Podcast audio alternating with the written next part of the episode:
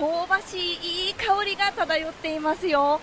今日から大通公園の名物の味が復活です。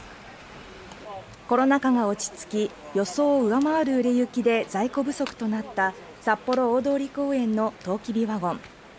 一時臨時休業した後道内産の別の品種で営業を続けていましたが後志の共和町で今年収穫されたトウモロコシが入荷し今日からいつもの味が復活しました。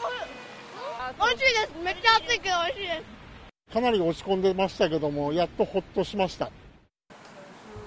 入荷しためぐみゴールドは強い甘みとみずみずしさが特徴です。